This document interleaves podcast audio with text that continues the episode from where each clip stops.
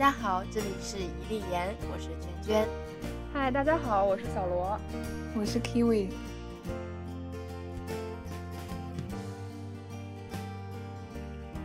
今天呢，我们想要跟大家聊一聊有着新浪潮老祖母美誉的法国女导演阿涅斯·瓦尔达。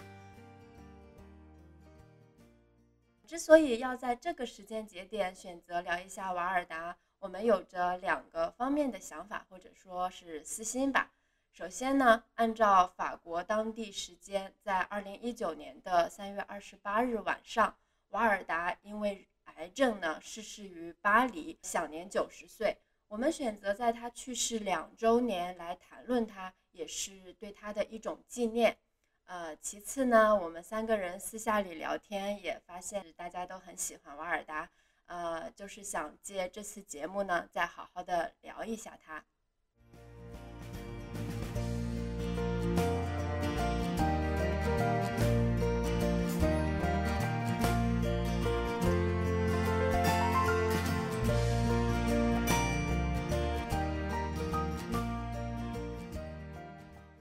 其实呢，在我们三个人当中，呃，小罗对瓦尔达的。了解是最为深入的，因为他的硕士论文就是做的瓦尔达，所以我们就先请专业人士小罗来给我们简单的介绍一下瓦尔达。嗯，其实距离我写完论文已经过去了快一年的时间了。呃，我在写论文那段时间，确实就是可以说是把瓦尔达的片子就是整个就是纵览了一遍，也是在我导师的帮助下，呃，就是对他进行了就是一次梳理吧。那么我简单的介绍一下瓦尔达整个的一个创作生涯，他是一个非常高产的导演。就是在我整理他的作品年表的时候，如果说是他就是已完成的作品的话，就是真的是有几十部，就是非常高产。而且他的作品的类型是跨越了纪录片、呃剧情片，然后还有像一些电视系列片，还有大量的短片，呃，就是不同类型就是都有。呃，他呢，如果说他最最就是开山的创作，应该是《短脚情事》。很多人是觉得《短脚情事》可以说是新浪潮的一个先声。呃，也就是说，在新浪潮还没有就是说具备雏形的时候，别人会觉得瓦尔达的这部《短脚情事》是。呃，一一就是作为新浪潮的一个引子吧，因为他是完全做用的是非专业的演员，包括他自己那个时候也是一个非专业的导演，在拍《短脚情事》的时候，他那个时候自己说的啊，他电影只看过二十几部，但是这个片子呢，当时就是得到了八赞的非常大力的赞赏，他当时在戛纳电影节就是安排了一场这种放映活动，他当时盛赞说这部电影是电影节的革新。呃，在短角情事之后呢，就是瓦尔达他也是成立了自己的公司，然后就是开始了自己的一个创作之路吧。呃，很多人是不把瓦尔达放到新浪潮的电影里面的，其实更多的是称他为左岸派。其实左岸派的就是创作有两个纲，一个就是说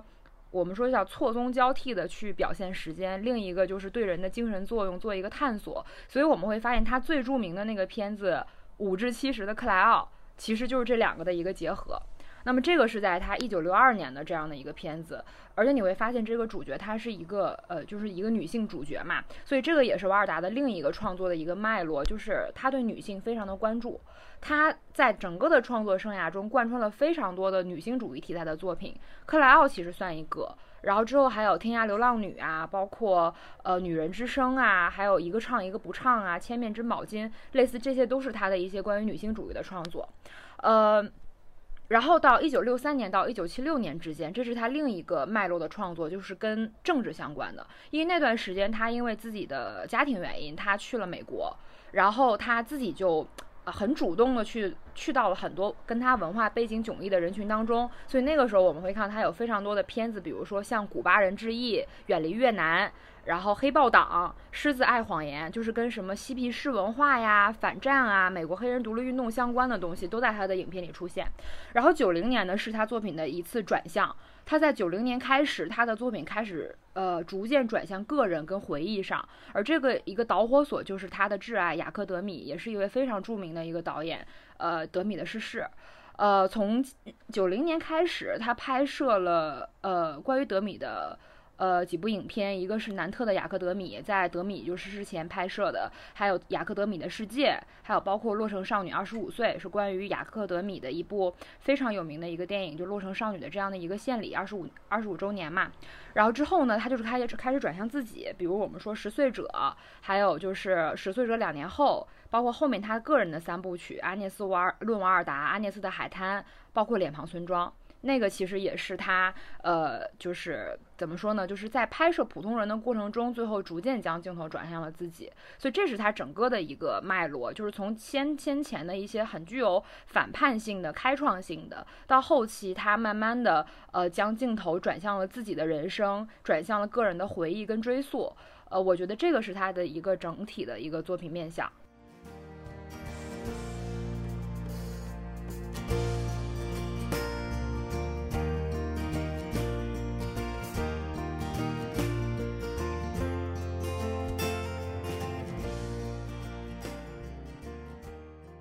那其实我们今天主要谈的这些片子，应该是聚焦在后期的这些带有自传色彩的或者是自传性的纪录片当中。就是我们之所以限定在这个范围内，呃，也是有一定的考量的。就是其实吸引我们三个的 主要还是这一部分，然后再就是他前期的早期的一些影片的话，就是刚才小罗也讲过了，可能更多的是从在呃他跟新浪潮的关系，包括就是说他跟左岸派的一些创作上的就是异同这些方面已经被讨论的非常的多了。呃，其实我们这一次也还是。也没有讨论的那么专业，然后还是主要是想要表达一下我们为什么喜欢这位导演。那所以我就这里就想要问你们一个问题，就是如果我们抛去对技术啊，就是这些比较具体的东西的思考的话，我们从一个比较个人还有比较宏观的角度来讲，呃，你们觉得瓦尔达的影片哪些地方最能够打动你们？我觉得他最吸引我的地方就是他的片子都很有趣，虽然现在“有趣”这个词已经被我们用烂了，而且感觉不是什么特别好的 形容词，但是我真的觉得有趣是我可以对一个影片或者说作品给出的最高的评价。他作品永远不会让你感到无聊，然后就是很多时候他作品，嗯。特别是后面的一些纪录片都很生活化，还有之前短片也是，就是很自然、轻松、有趣，但是又富有哲理。然后这是我之前看，就是我还没有看他的一些采访资资料的时候，看他片子的感受。后来我又去看了他一个采访，然后，呃，就看到他说之前说过一句话，说即使是一个很严肃的题材，永远不要丧失拍电影的乐趣，因为这才是生活。然后他也是说，他一直对自己说，就是。嗯，也也对 J 二说，就是他拍那个脸庞村庄的时候，嗯，说他们不是记者，也不要当一个社会学家，就是他们是艺术家，即使他们能看到很多社会问题，什么贫富分化之类的，但是他们想要关注的是人与人之间的关系，所以我就感觉他们拍片子的时候是带着一个，呃，又富有人性化，然后又比较平等的态度去去观察、去倾听、去发现。而不是说去批判，我觉得这一点我也挺喜欢的。再就是我感觉能看出来，瓦尔达，我觉得瓦尔达这个人特别可爱，而且他很热爱生活，又有无穷的想象力和好奇心。然后他的他的片子就是也是，嗯，呃，他他好像在脸庞村庄没有说，就是偶然性是他最好的一个帮手，因为他拍片子的时候都不是去设定很多。不会写很多脚本，特别是纪录片，可能就稍微写一下，然后看就是生活会给他什么样的场景，会会带他去经历什么样的事情，嗯，然后我我觉得这点也挺有意思的。嗯，再就是看《十岁者》的时候，里面还有说唱，哎，我我就感觉这个老太太真的是太潮了。呃，刚刚齐伟其实提到了脸庞村庄，我我跟齐伟在这一点上是一样的。其实我。我如果真的说入坑瓦尔达，其实真的是从脸庞村庄开始的，就是跟齐伟刚刚说的，呃，很一致，就是他真的太有趣了，而且也太可爱了。因为，呃，刚刚齐伟提到一点，我非常同意，就是说他没有去评判，就是我觉得他作为一个导演，他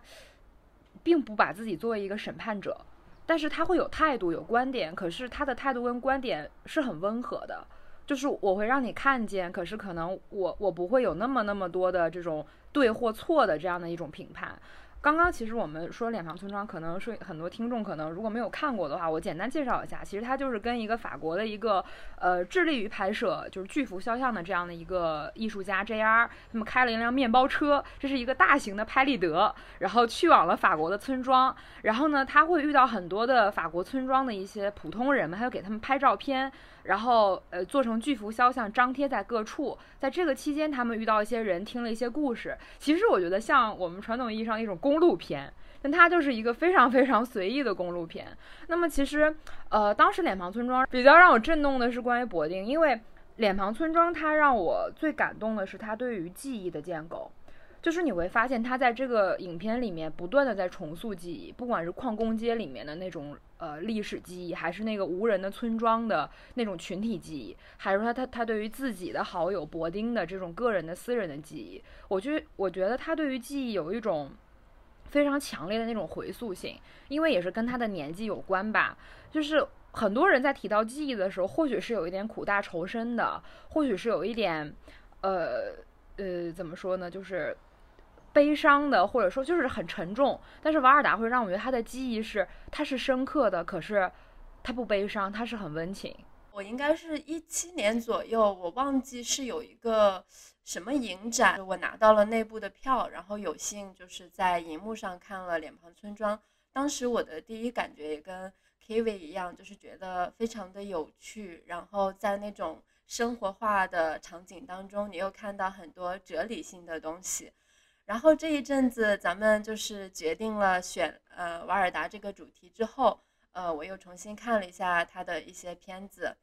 呃，我觉得其实在这个时间节点看到瓦尔达，对我来说有一种就是比较特殊的意义，嗯，就是怎么说呢？其实因为我这呃这大半年来吧，就是处于一种非常忙碌，然后容易感觉到疲惫这样的一种状态，然后呢。就是我看了瓦尔达，就觉得被他影片当中表现出来的那种观察、倾听，然后就是说，就是对普通人的、对身边的那些普通的事物的那种温情和关注，一下子就打到我了。我就有点反思，我是不是这一阵子就变得有点 冷漠，就是开始 没有那么用心的去感受到生活。我更觉得他真的。很像是你生活当中，比如说你在朋友圈会看到一些人，他很用心的分享呃一些事情，然后对一些哪怕是看到的花花草草，看到的一次日落的那种很用心的分享，你就会一下子被他感染到，或者就是说用瓦尔达他自己的话来说，呃，就是被他一下子又重新的点燃了。大概是这么个感觉吧，我觉得其实还挺感谢 我们，呃，现在就重新来看瓦尔达，我觉得就是拯救了我这颗逐渐冷漠的心，突然就有了教育意义。我我觉得我太感同身受了，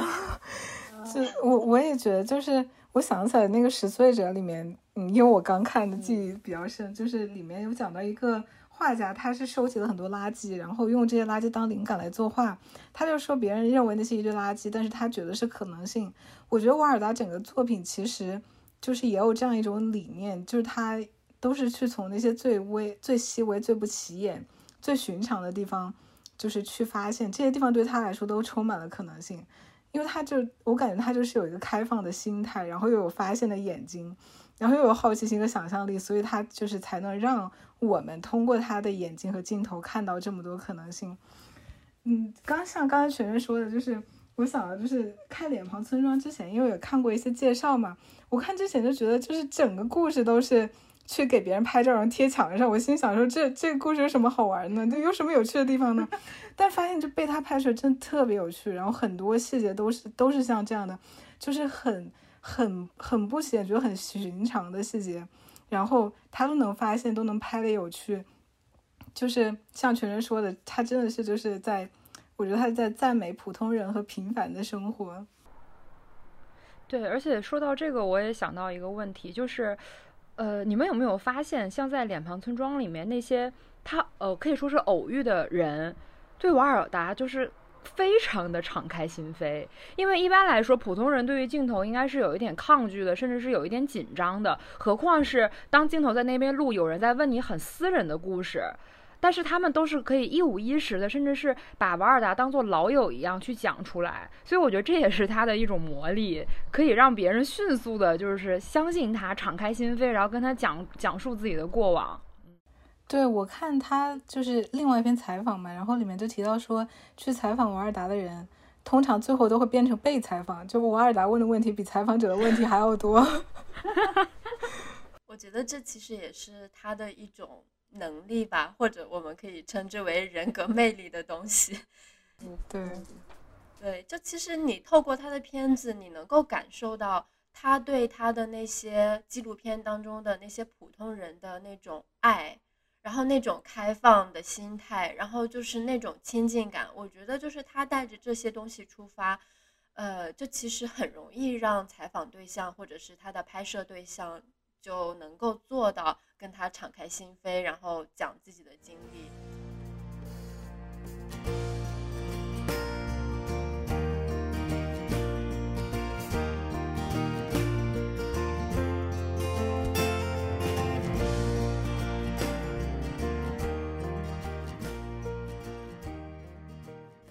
接下来我们就谈一些比较具体的东西吧。呃，你们觉得在瓦尔达的片子当中有哪些具体的手法或者是特征，呃，让你们印象比较深刻？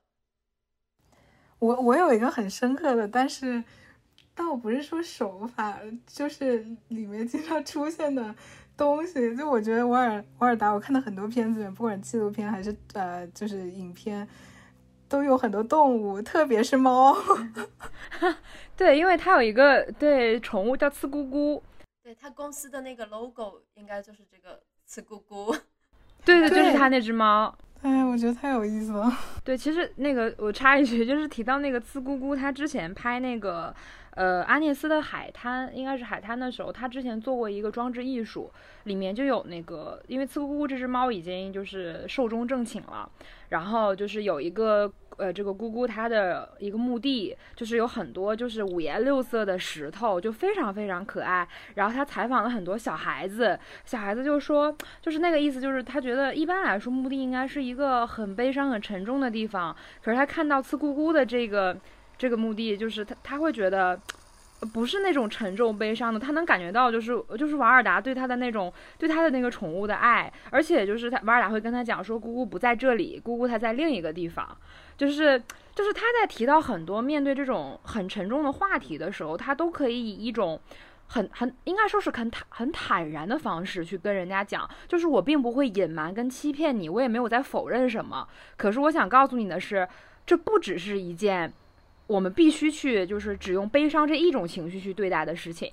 就是我让你知道，呃，他曾经存在过，我让你知道他在我的记忆里很重要，我让你知道我很爱他，尽管他不在了。所以就是这也是他就是可能就是说到刚刚全全的问题，就是他在电影里面用到的这种方式，可能他的这种方式会让很多沉重的东西变得有一点轻飘飘的。有些人会因为在这方面会觉得可能这也是他的其中一个问题，但是我觉得。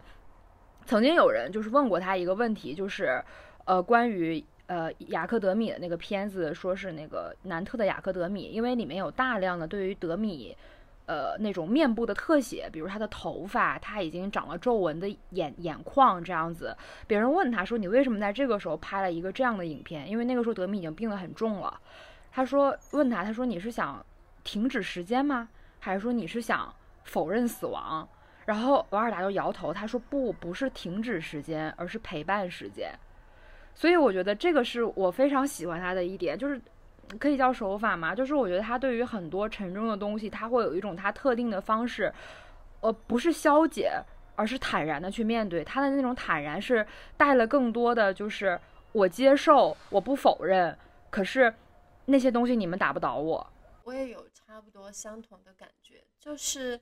呃，可能有的人会讲他避重就轻或者怎么样，但是我恰恰是觉得他就是这么来理解以及消化这些事情的。他能够把它拍出来，能够呈现的那些，呃，都是他这样觉得的，他想分享给大家的。就是在他看来，他拍这些东西并不是为单纯的为了自己，或者是为了某一个人，他是想要把这些东西表达出来，分享给大家，让更多的人去看到，然后去用他的这种方式，呃。就是呈现给大家一些不同的想法吧。我觉得他其实想的并没有那么重大吧，这些事情，他反而是一种就是瓦尔达看到的这个世界是这个样子的。希望你们来看一看瓦尔达看到的世界，大概是这个样子。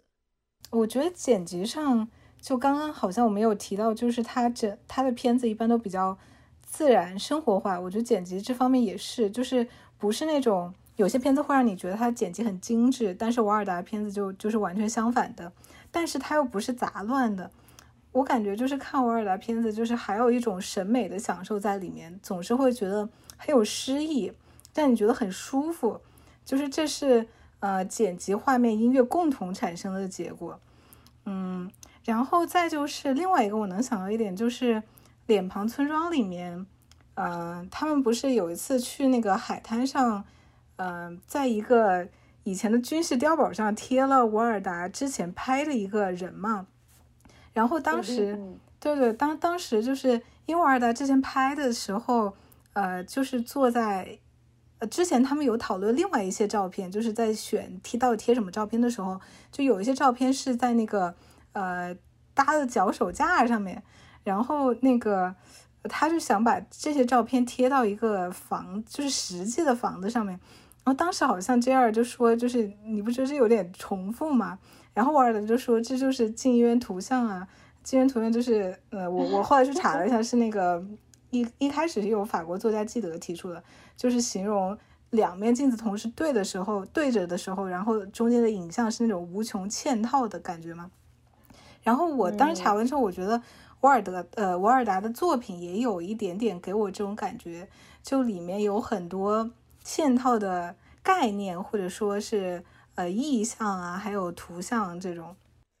对，说说到这个嵌套，我其实印象比较深刻的是，应该是《阿涅斯的海滩》里面，你会看到它有很多的，就是他找了很多的镜子，照他工作人员的那个面容啊、脸呀这样子。然后我觉得比较有趣的是，他经常会在一些。呃，看起来是一个框框的地方，然后给你就是叠印上去很多那种就是别的影像，我觉得这一个也是蛮有意思的，就是他把他找到了一个场景当中的画框，然后把一些呃可能是不同时间或地点的影像给叠在上面，我觉得就是挺让人耳目一新的吧，就是或者说这里面就是有他自己对于时间或者是对于记忆的一种。思考在里面，而且我觉得 这会不会也跟就是他好多的装置艺术啊什么之类的有关？因为我看他做，其实他做好多的装置艺术也都是有这种这种想法在里面的。就比如说他之前用三联画的形式，就是拍一个房间，然后那个房间里面是一对夫妻和他们的母亲在那边在桌子前坐着，然后他展开两边的那呃两片屏幕。一片是他们屋子外面的海滩，另一片是他们这间房子的另一间屋子。然后他让他的演员就是走到海滩去，还有走到这个呃小屋子里面去。然后就是我记得他当时说了一句，他就是非常的关心人们离开镜头之后，演员他走出荧幕之后他们会干什么。对，我觉得刚刚你们两个说的就是他。电影当中一个非常突出的特征叫离题，这个他自己也提过，呃，就是英文是 digression，就是他的电影里面是处处都泛着就是离题的，就是可能我原本在做什么，但是我不会顺着这个去讲，可能我会突然间退出或突然间转向别的方向。还有一个就是拼贴，就是它拼贴就是其实有一点那种后现代主义电影的那种，像葛达尔的那种，就是我在一部电影里面会拼贴很多的意志元素，就不仅仅是影像，可能会是静态的照片，可能会突然间是一个就刚刚比如说一个 rap 一段 rap，就是它的就是影片里面就会让我们觉得呃我在玩耍的感觉，包括就是可能。呃，你们还记得在《呃拾罪者》里面，就是他本来是在拍一个拾荒者，他为什么会转到那个新型土豆上？我我当时我当时看到，我觉得挺有意思。后来又看那个呃《爱丽丝海滩》的时候，我就发现他之前就做过一个展览，就是展的他拍的那些腐烂的土豆啊，还有其他的一些蔬菜的照片。他当时还。在现场就穿了一个，嗯，就是穿了一个服装，对对对对，把自己装扮成土豆。对，哎，我觉得他这个应该是在十岁者之后的。他在这个十岁者是第一次拍到土豆，当时他是看到很多人在捡土豆嘛，有一个人在捡土豆，他是因为看到有一个拾荒者捡到了一个新型的土豆，他当时不是在拍那个人嘛。然后他很可爱，他看到那个新型土豆，突然间那个镜头开始摇晃，他说：“新型的，我要新型的。” 他就是过去去把那个土豆捡起来，然后镜头就离开了刚刚的那个拾荒者，就转到了瓦尔达对于那个土豆的那个特写上面。就是他的那个离题都是很多都是不是刻意为之的，都是那种突发奇想，就是灵感乍现的这种离题，所以他会让你觉得他这种书写是带着非常多的那种灵感跟激情的。他自己曾经阐释过，他认为什么叫电影书。书写这个是他自己创作的一个概念，他觉得，呃，电影书写就是说啊，这种表达形式我只能跟电影有关，就是我的镜头运动，我的剪辑方式，就是是怎么带动叙事的，就是其实就是你会发现，它是我的镜头或者说我的想法先行，并不是说我有一个固定的主线的叙事，而是我在写它，而我下一笔要写什么，其实他自己也不知道。对，其实我听下来就感觉这个电影书写就有点像是我们在文学当中谈的那个作家的风格，有点这个感觉。对，其实有一些就是巴特啊他们 讲的那个感觉在里面。我其实觉得哈，他其实对电影的本体就是理解的非常深刻。我这里想说的电影本体，实际上是更多的指摄影本体，因为我会感觉就是瓦尔达他不是正式拍电影之前。呃，做过很长时间的摄影师，包括后面他其实也一直保持着这个摄影师的身份嘛。我会觉得这个身份对他的影响还是蛮大的，因为就是你发现，就是他关注的都是那些人物，尤其是他对肖像啊这些东西是很感兴趣的。然后还有就是说，在他天呃，在他的片子当中，就是那种对于过去的记忆的展现。其实我看的时候有。很强的感觉，就是我会忍不住去把它跟罗兰巴特的《名士》联系在一起，因为当时我看《名士》的时候，呃，有一点让我印象非常深刻，就是巴特他在讲刺点的时候，他在讲为什么这个呃这幅照片会形成一个刺点，莫名其妙的吸引到他，就是因为他觉得照片的魔力在于说，呃，这个东西。它曾经存在过，但是可能它是在十年前存在过，它可能在一百年前存在过。但是你现在在看这幅照片，然后看这些影像的时候，实际上你看到的都是过去的影像，已经不是现在了。但是这里很奇妙的就是，你又能看到这些影像，它在这里就发生了一种错时。就发生了一种我们可以称之为就是电影的虚拟性的那种东西。这里的虚拟性并不是说它是假的，而是说电影的这种呃，我把过去的已经逝去的那些东西，已经呃不可不可能再现的东西，我又把它再现出来了，然后就会就会产生这种呃。看着好像是很虚拟的，然后是跟那种我们所说的，包括我们现在正在连线这种 real time 很不一样的那种东西。我觉得瓦尔达他应该也是认为这个东西是很奇妙的，而且我会发现他对这一层是发掘的非常深的。呃，当然刚才罗罗已经讲过，就是呃左岸派他们可能的一个共同母题就是对于呃时间的探索嘛。我其实感觉就是当时我看克莱奥的时候，呃，他没有很打动我的一点就在于，我觉得它是一个很精巧的东西，你能够看得出来他想要去表现时间，因为他那个片子，呃，真的就是他的片名下午五到七时，然后他就跟着这个演员，然后来拍他的这样一个时段里的一些生命的经历，然后很结构是非常的精巧，然后时间他是把我们的这个观看时间还有这个人物他在故事里面的那个时间给重合起来了，它是非常的精妙的，就是会有一点那个你看雷乃或者是谁的片子的那种感觉。但是我觉得，就是这里他仅仅是在玩时间的游戏，并不像是他后面他去展现那些肖像，以及就是说他在影片当中，甚至在他的记录电影当中，会让一些演员来扮演、来重现一些场景。它跟这些东西，我觉得是非常不一样的，因为前者，呃，只是就是说是。我把时间看成一个个的插件，我把它放好。但是后者就是我刚才所说的那种，呃，可以形成明示里面巴特他讲的那种次点啊，这种东西其实是能够就是非常的深刻的去体现，呃，电影它的这种摄影本体能够呈现给我们的那种虚拟的层面的东西。这个我是觉得就是看他后面的纪录片特别打动我的一点。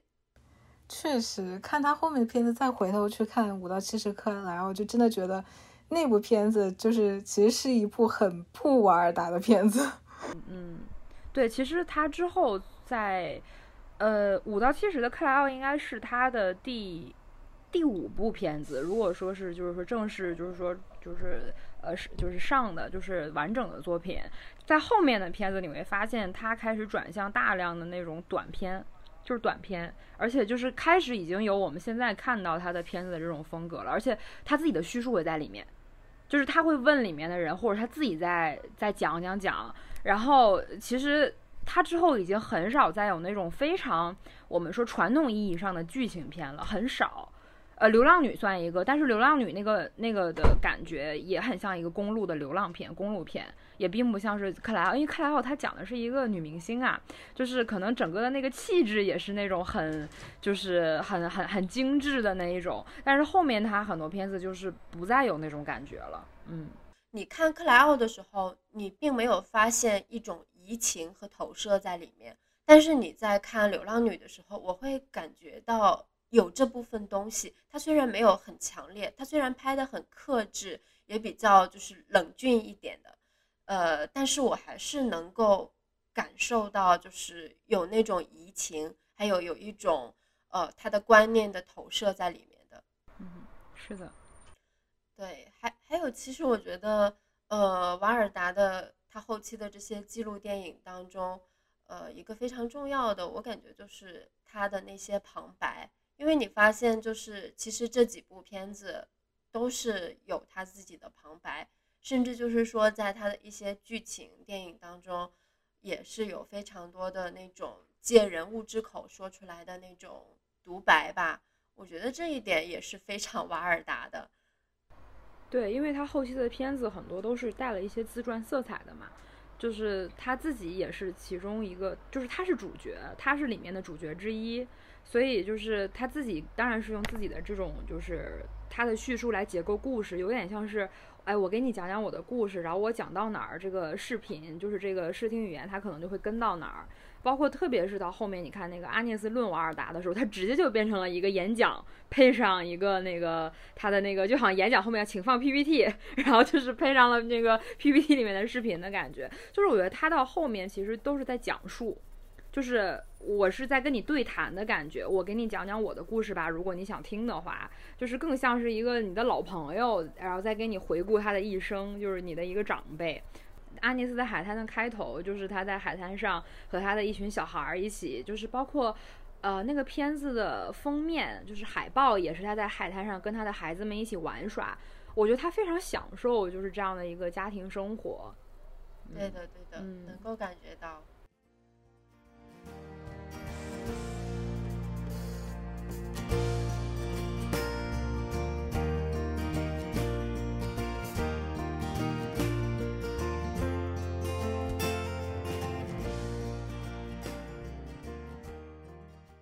呃其实我们刚才就是，无论是谈到呃，这个旁白还有罗罗他讲的这个离题，其实我们可以称之为是一些自反性的因素嘛，也可以称为一些游戏手法。呃，那我想要问一下你们，就是怎么来看待瓦尔达他在他的纪录片当中的这些自反性的因素，还有游戏的手法呢？虽然问题是纪录片里面的那个自反性，不过我觉得我看他早期的短片就有一点给我印象很深，就有个片子叫《爱的愉悦在伊朗》，这个是一九七六年的片子，然后。嗯，这个它里面也用到了刚才罗罗说的那个他自己做旁白这个手法，然后他前面描述是就是两对情侣在呃一个伊朗的一个一个宫殿，哎呀，我忘记那个地方叫啥，就是在一个景点地方就是呃聊天嘛，然后后面就他自己旁白最后一句话说，对情侣来说没有比这里更撩人的地方了，即便他们只是一部影片里的虚构人物。然后后面最后这句话我觉得很有意思，因为前面你还是能，就是你观众还是觉得它是一部短片，就是沉沉浸在那个剧情里面。但最后一句话他就直接点出来了，这只是一个虚构的影片。然后我就想到，就是我们现在经常说那个打破第四堵墙这个手法嘛，它其实后面最近几年有有一个短片叫《三颗纽扣》，里面就是用到了那个打破第四堵墙，因为那个女主角是直接对着镜头说的。呃，然后我就想到，在那个《爱的愉悦》在伊朗那个片子里面，虽然他没有直接，呃，就是画面上打破第四堵墙，但是我觉得他其实是通过旁白的方式打破第四堵墙。然后我就感觉，在这个时候，就是他还在，他还没有，嗯，开始他后面的一系列自传式纪录片拍摄的时候，都是几这多少年前了，但是他就是。这一点让我觉得他的那个自反性已经初见端倪了。对的，对的。呃，K V 刚才提到这一点，让我想起来他在那个《阿涅斯论瓦尔达》当中，就是他讲他拍他的人物，然后他跟他说他从不避讳让角色直视摄影机，然后就是他那个时候是架着一架摄影机嘛，然后他就跟他的角色说：“来，你看是，你看这个镜头，你不看镜头，你怎么看得见我呢？”我觉得这就是他的一个理念吧，他的他的他的真实的想法其实就是想要跟他们对话，想要就是跟他们这样面对面的交流，而不是假装这个摄影机不存在，我们来演这一段生活。他实际上是想让他的人物意识到这个摄影机的存在，呃，可以说他不避讳这一点吧。是的，这个其实就是有点像是我们说的，就是假定性。他是一直在将电影的假定性暴露在观众面前的，就是他不会让你沉迷到那个故事里面去。像之前那个短片有一个短片叫《杨科叔叔》，就是讲他跟他素未谋面的一个远房叔叔相认团聚的一个短片。这个杨科叔叔他是瓦尔达父亲的堂兄弟，然后他住在一个特别别致的一个船屋里面，然后瓦尔达就去拍摄他跟那个叔叔相认的场景。有一句话就是。呃，这个叔叔问他说：“你就是欧仁妮·瓦尔达的女儿吗？”就是他爸爸的名字。然后这一段话特别搞笑的是，他分别让杨科叔叔用法语、英语跟希腊语三次询问瓦尔达。就瓦尔达走过去，就是第一打板儿，然后瓦尔达走过去抱一下，说：“啊，你就是欧仁妮·瓦尔达的女儿吗？” 然后重复了三次，就特别可爱的一段。而且还有那种观众可以看到场记板，还能看到瓦尔达因为拍摄失误倒退出镜头的场面。就他把整个这个拍摄的过程也作为了一个作品，就是呈现在故事里面。就是我。他完全不避讳的，就是让观众知道，啊，我这个就是一段我在拍摄的东西。但是其实这种假定性的暴露，其实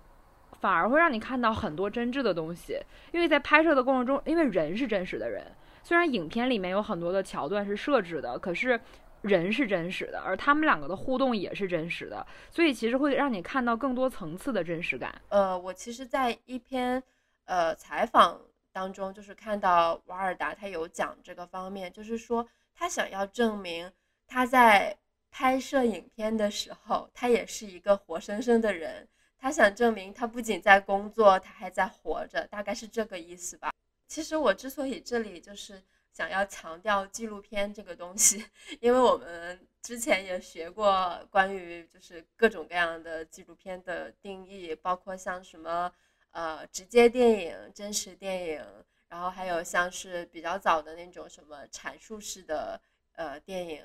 呃等等等等。但是我觉得就是瓦尔达他可能对这些传统的记录电影的概念就是有一些冲击吧。有很多的研究者也会提到这一点，就是他不断的在突破。纪录片跟剧情片之间的那个界限，包括瓦尔达他自己也讲，就是它是居于这两者之间的。我感觉，如果就是要给他纪录片分类的话，那他纪录片应该属于就是反身反身类纪录片，就不是传统的纪录片。像传统纪录片，就是想给大家打造那种让相当于观众是墙上的苍蝇那种感觉嘛。就是你，你是真的在现场，然后你是上帝视角观察着一切真实发生，但是，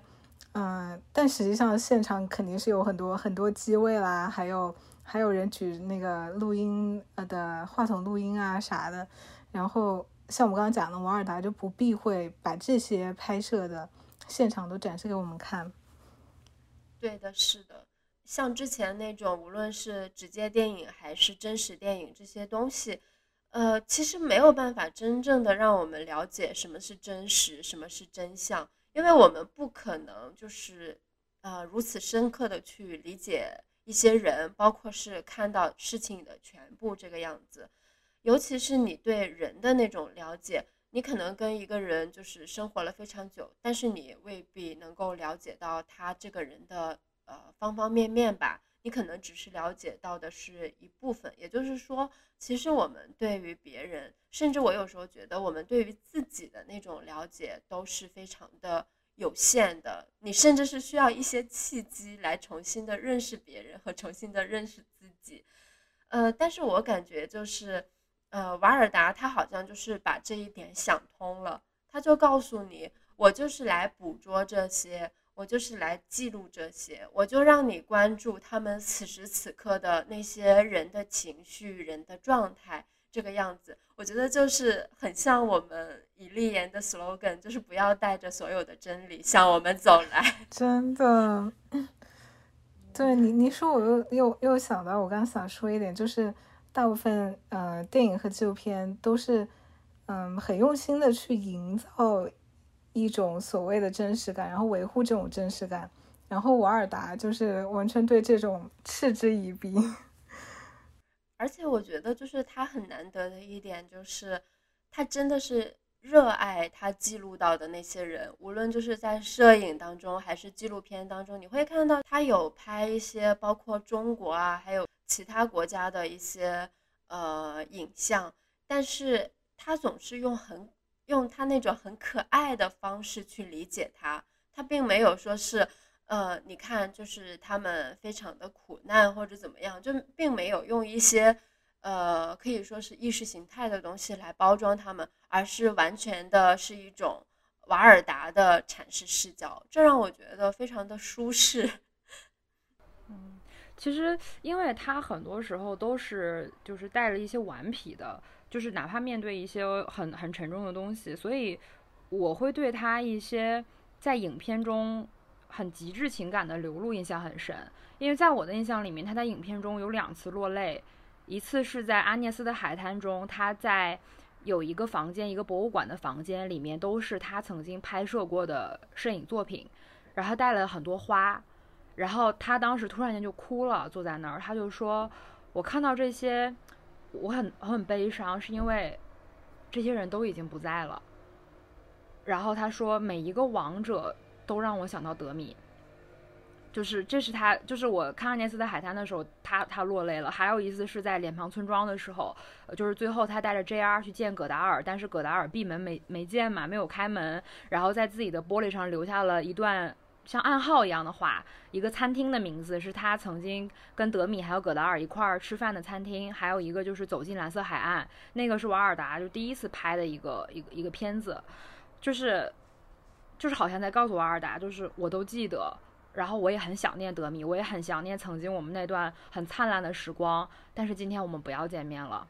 就是这是唯一，就是唯二吧。我看到的，如果我有遗漏，就抱歉。就是我能记得起来的，就是两次他在影片中真真情流露，就是不是说之前的不是真情，但是正是因为，因为他之前我觉得他在某种程度上他是规避一种很沉重的东西的。就是他不喜欢在那里面去表达出来自己的那种沉重，但这两次是他真的没有忍住，他真的落泪了。但是都是和德米相关，所以其实可能我觉得德米也是他创作当中呢，像我之前讲的，就是他一个很重要的转向，就是因为德米走了，然后他之后开始不断的回溯，就是回溯德米也好，回溯自己的人生也好，就是呃，之前我曾经也也也考虑过，到底他的这种。方式，包括他对待一些平凡人、平凡人的那种苦痛，他以一种旁观的或者说温情的交流的视角，是否会让很多人去以为那样的生活并不是那么的难以忍受？就好像我们看到，呃，那个拾荒的人在脸庞村庄中，他说太阳、太阳啊、月亮啊，包括呃，就是他去非常用很诗意一样的语言去讲述自己的生活，讲述自己窝棚一样的住处。就是让我们觉得他其实很幸福，可是可能跳出来从我们一个比较世俗意义上，对于这些贫苦的人民，他是否得到了他应得的这种生活的保障的时候，他是否是真的幸福？其实可能这个也是，就是我之前也也也在想的一种反思吧。就是到底就是可能延伸出来，当我们去面对这样的人的时候，或者面对自己的伤痛的时候，怎样的一种表达方式是一种我们刚刚说的真实的？因为我们知道他可能没有那么的美好，但是他可能也没有那么的疼，但是可能瓦尔达他选择的方式是一种很，嗯，就是稍微还带了一点美化的东西，但是明明我们也看到了，他有的时候他是会绷不住会落泪的。我会觉得这可能是一种人之常情，我们其实每个人在处理我们的一些过往和一些经历的时候，可能也会选择这样的一个方式吧。你选择一种能够去认同他的方式，你才觉得你可以继续往下走，你可以去干别的事情了。但是我再次触碰到的他的时候，我可能会落泪，可能会情不自禁。但是我其实，在内心已经给他找到一个属于他的位置，并且是不可替代的那样一个位置。但是我又不需要时常的去翻动他，我会比较欣赏这样一种态度吧。但是就是一些比较现实的问题，就像是说对这种普通人，甚至就是说有一些我们看起来有些苦难的人，甚至就是像之前的那个流浪女一样，这些人，他的他是就是表现他们生活当中美的那方面，以及甚至对他们的某一些态度是非常支持和肯定的，就是这一点，呃。就是会造成什么问题？我觉得也确实是，还需要我们再去思考的。罗罗刚刚提到十岁十岁者嘛，然后我就我也想起来里面描绘了好多人物，我回忆了一下我当时看的感觉。比如说他最后有一个人是，嗯，是有硕士学位，以前学生物的知识挺渊博，但现在就是在车站卖报纸，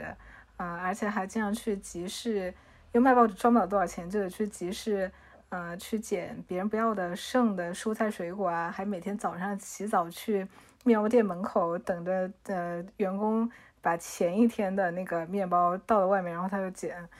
嗯，然后，但他这个人就是除了知识渊博，然后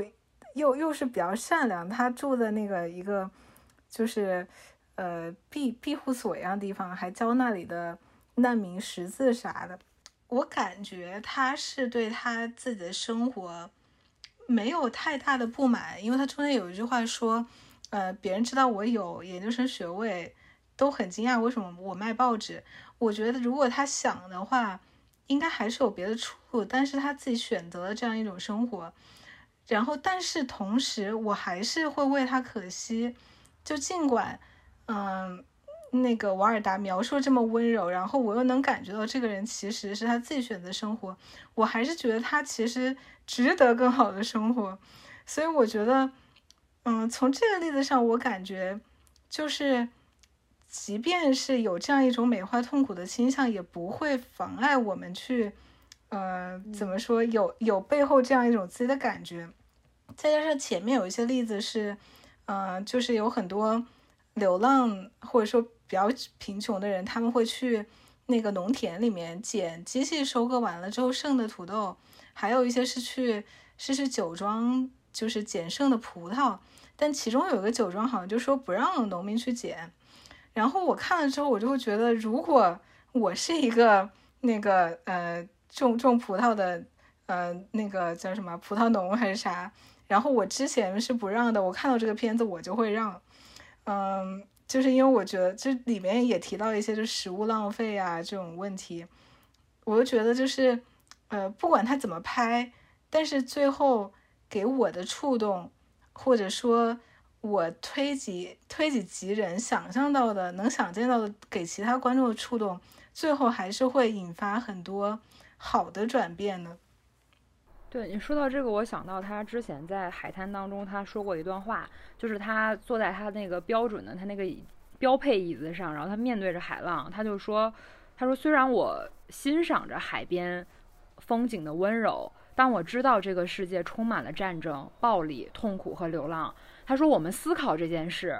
我们遗忘，我们就是这样生活的。然后他说偶尔我会去探究历史的内情。”我觉得这个就是可能很多人都是这样，就是我们会思考，但是我们也会遗忘，就是我们可能会享受我们生活的，呃，给我们带来的很美好的东西，但是我们同时知道这个世界充满了一些不堪的一面，就是，但是可能就是我们我们能做的，到底就是说你选择什么时候。你那个偶尔的频率，你是多久会去探究一次这个世界的真相跟内情？然后用自己的力量可以做些什么？像是做一些东西，然后让一个本来不想开放农庄的一个葡萄 葡萄农，可以把自己的农庄打开。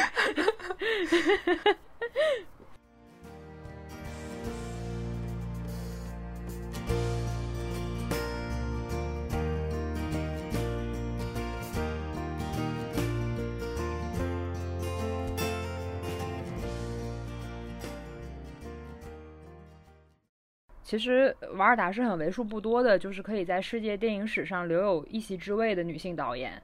呃，就是而且就是她对于作品的不断的探究，就是对于艺术边界的探究吧，无论是电影啊、装置艺术啊，或者说呃各种艺术类型、绘画、啊、艺术史，就是